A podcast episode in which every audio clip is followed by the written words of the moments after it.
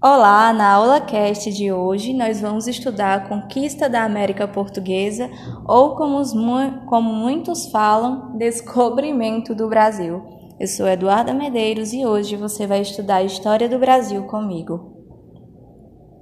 Então, vamos começar da seguinte forma, né? As ciências humanas, elas não poderão dar todas as respostas, mas nos fazem refletir sobre o nosso papel como seres humanos, é, no século XXI. A história não tem em si todas as respostas, tampouco se apresenta com a mesma com a, como a mestra da vida, perdão. Tempos atrás, muitos indivíduos, pelo conhecimento adquirido, mantiveram sistemas de dominação com posturas autoritárias. Porém, a geração atual que analisa, investiga, critica, que tem acesso à informação de forma mundializada em tempo real, pode contribuir decisivamente para uma sociedade mais responsável e consciente, na qual o desenvolvimento humano pode chegar a um número cada vez maior de localidade. Preste atenção, hein? Iremos percorrer os caminhos da nossa história passando por diferentes épocas, não como meros observadores, mas como pessoas que podem analisar o próprio passado a partir de uma perspectiva atual e crítica, fazendo com que essas relações possam gerar uma reflexão sobre o que o mundo significa para nós e aonde queremos chegar começaremos a refletir sobre o processo que levou à construção do Brasil. O Brasil foi conquistado ou descoberto? Existe uma resposta exata para este questionamento? Ou depende da metodologia que empregamos para definirmos conquista e descoberta? Então vamos lá. Se descoberta for um ato pacífico, certamente os europeus, portugueses não fizeram, pois as comunidades nativas que aqui habitavam e se comportavam de forma subsistencial com a natureza é que foram os descobridores. Porém, se conquista for um ato de violência extrema, certamente esse conceito se encaixará na lógica da colonização que alcançou espaço na América Portuguesa. Adiante, a centralização do Estado Nacional Português o colocou como pioneiro nas grandes navegações, fazendo vivenciar com os espanhóis uma experiência de desbravamento, divisão, povoamento e exploração dessas terras localizadas no hemisfério sul. Pelos, tem, pelos termos do Tratado de Tordesilhas de 1494, ficou estabelecido um meridiano que distaria 370 léguas oeste do arquipélago de Cabo Verde sendo as terras a oeste desse meridiano pertencentes à Espanha e as terras a leste pertencentes a Portugal. No entanto, compreendendo esse vago que temos entre 1494 e 1500, compreendemos que antes de Cabral alcançar essas terras, outros navegadores já haviam se lançado ao Atlântico Sul e rascunhado um primeiro mapa do que seria o nosso litoral, entre eles Vicente Pison e Duarte Pacheco. No período conhecido de forma didática como pré-colonial, de 1500 a 1530, o Brasil foi visitado por expedições lusas, como a expedição exploradora de Gaspar de Lemos em 1501 que acabou realizando um reconhecimento em alguns pontos da costa e constatou a existência de pau-brasil. A segunda expedição de Gonçalo, a segunda expedição, que foi de Gonçalo Coelho, em 1503, levou à fundação de feitorias.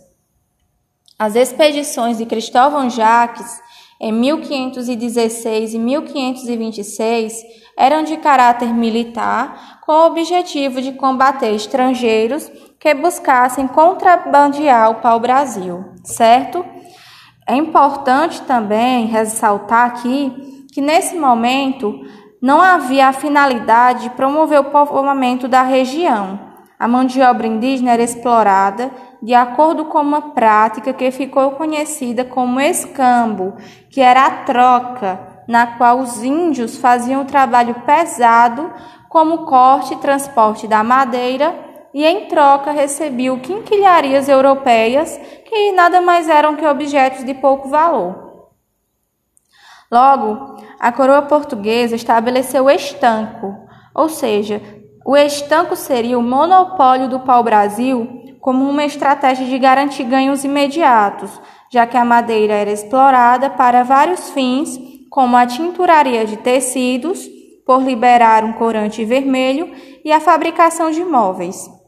A instalação de feitorias foi uma medida preventiva da coroa portuguesa, pois os entrepostos comerciais facilitariam o intercâmbio com Portugal, ao mesmo tempo em que defenderiam o litoral da presença de estrangeiros. Além disso, as feitorias funcionavam também como armazéns de madeira, com o intuito de facilitar o transporte desta para os navios portugueses. Os olhares da empresa mercantil portuguesa permaneciam voltados para o comércio oriental de especiarias. Sim, a história é longa. E a América portuguesa passaria então 30 anos esquecida. De modo geral, as práticas mercantilistas estavam relacionadas ao metalismo, ao intervencionismo, ao protecionismo e à balança comercial credora, também conhecida como balança comercial favorável que eram os princípios que visavam a acumulação de capitais e tinham como resultado o fortalecimento do Estado.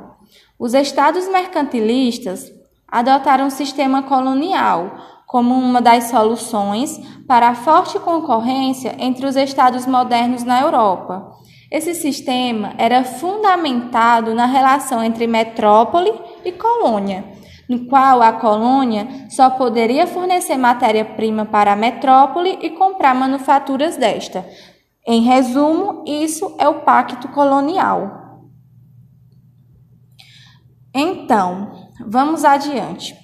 Também é evidente que o avanço das relações capitalistas de produção e o aumento da importância da classe burguesa estimulariam a quebra das amarras do intervencionismo estatal, fazendo o capitalismo seguir uma orientação mais liberal no contexto do século XVIII. O Estado português estava constituído sobre fundamentos católicos, o que contribuiu para que, mesmo, não mesmo que não desenvolvesse de forma mais ampla os, os elementos da modernidade capitalista. Se comparado com outros países de tendência calvinista, que valorizavam trabalho e usura e estimulavam a concorrência, a admissão do Estado português se deu de forma tardia na modernidade capitalista. Portanto, toda iniciativa como o objetivo de fragilizar a classe burguesa era aceitável a esses nobres burocratas, inclusive transferir boa parte do comércio de especiarias para os mercados flamengos, os holandeses, utilizando as embarcações desses. O Estado luso contraiu pesados empréstimos com bancos holandeses e não obteve nenhum retorno financeiro. Então, aqui vai ficar um questionamento para você que está ouvindo essa aula cast. Será que esse fato pode explicar a influência lusa no excesso de burocracia e má gestão ao longo de muitos séculos da história brasileira? Então, né, fica o questionamento. O endividamento português e a própria saturação do comércio de especiarias causada pela entrada de novos atores comerciais que despejavam mais produtos na Europa e a ação de piratas e corsários que tomavam carregamentos portugueses contribuíram para o cenário de decadência do comércio oriental português, estimulando a colonização do Brasil.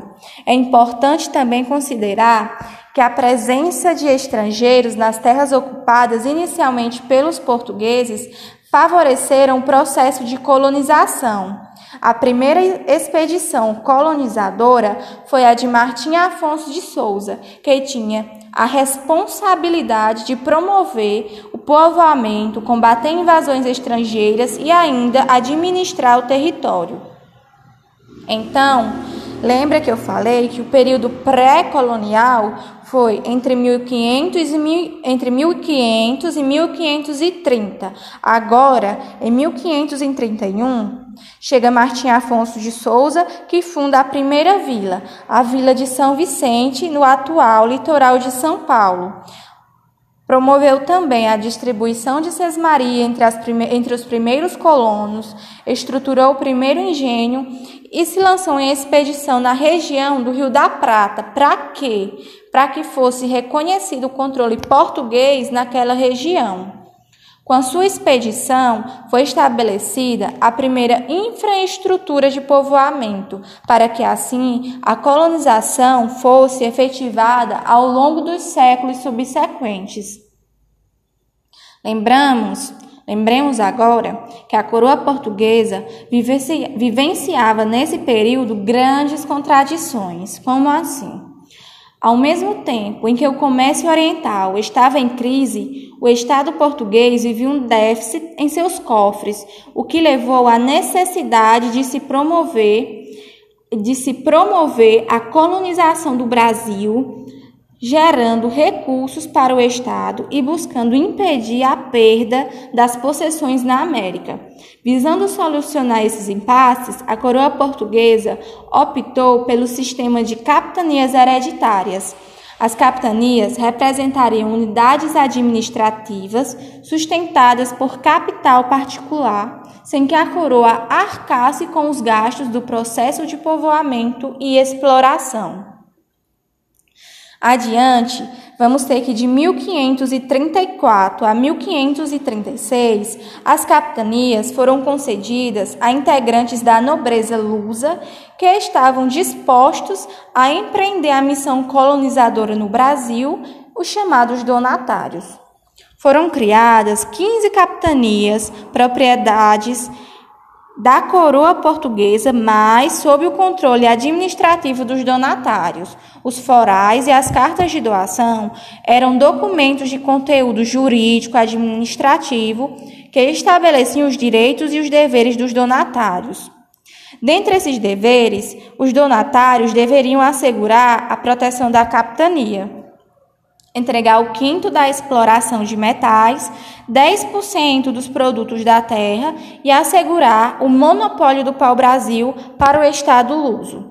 Acerca dos direitos, podemos mencionar os de fundar vilas, fazer leis, cobrar impostos, distribuir sesmarias, doar armas e comercializar um número pré-determinado de índios por ano. O caráter hereditário permitiria aos donatários transferir seus direitos e obrigação e obrigações sobre a terra para seus descendentes, logicamente cumprindo as determinações estabelecidas pela coroa.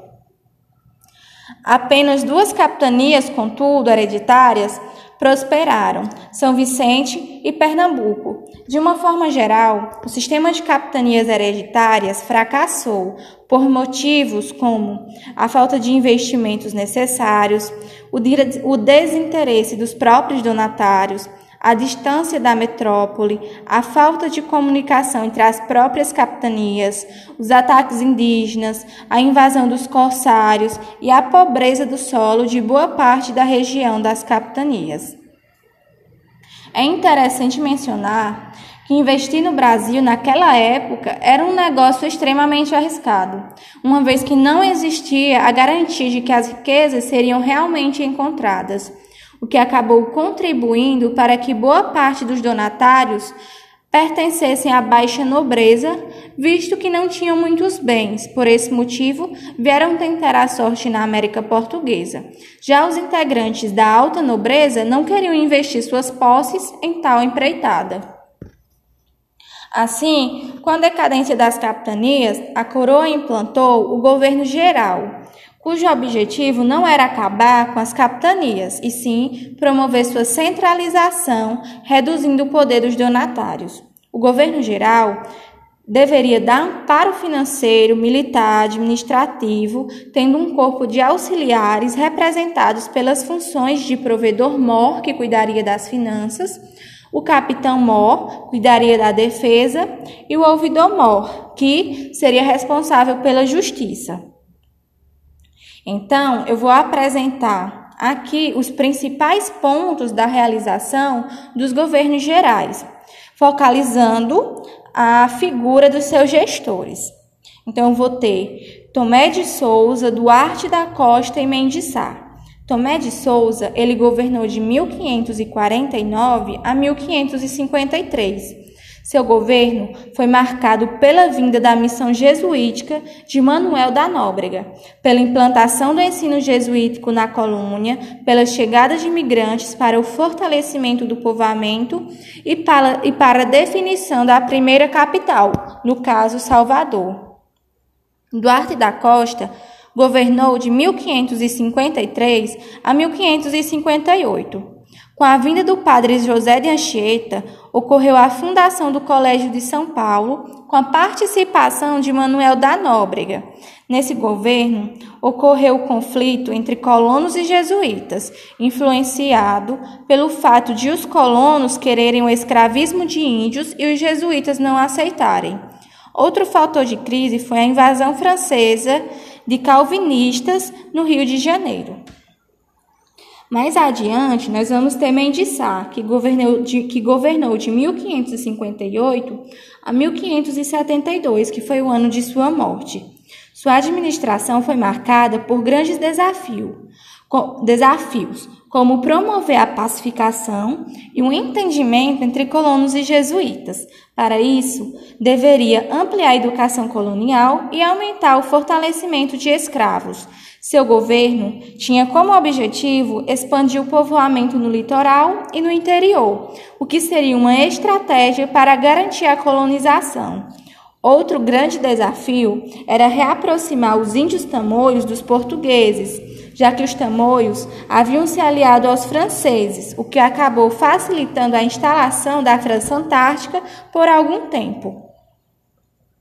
Com a ajuda de seu sobrinho, Estácio de Sá, o governador, o governador Mendes Sá fez com que acontecesse a reaproximação entre portugueses e índios tamoios, auxiliados, claro, pelos jesuítas. Fundou a cidade de São Sebastião, no Rio de Janeiro, e expulsou os franceses da então França Antártica. Após o governo de Mendes Sá, a metrópole portuguesa dividiu a administração colonial no Brasil entre Salvador e Rio de Janeiro, certo? Bom, pessoal, essa foi a aula de hoje, como eu costumo falar, a aula cast de hoje sobre a conquista da América Portuguesa e descobrimento do Brasil certo? Espero que tenham gostado. Até mais e tchau, tchau.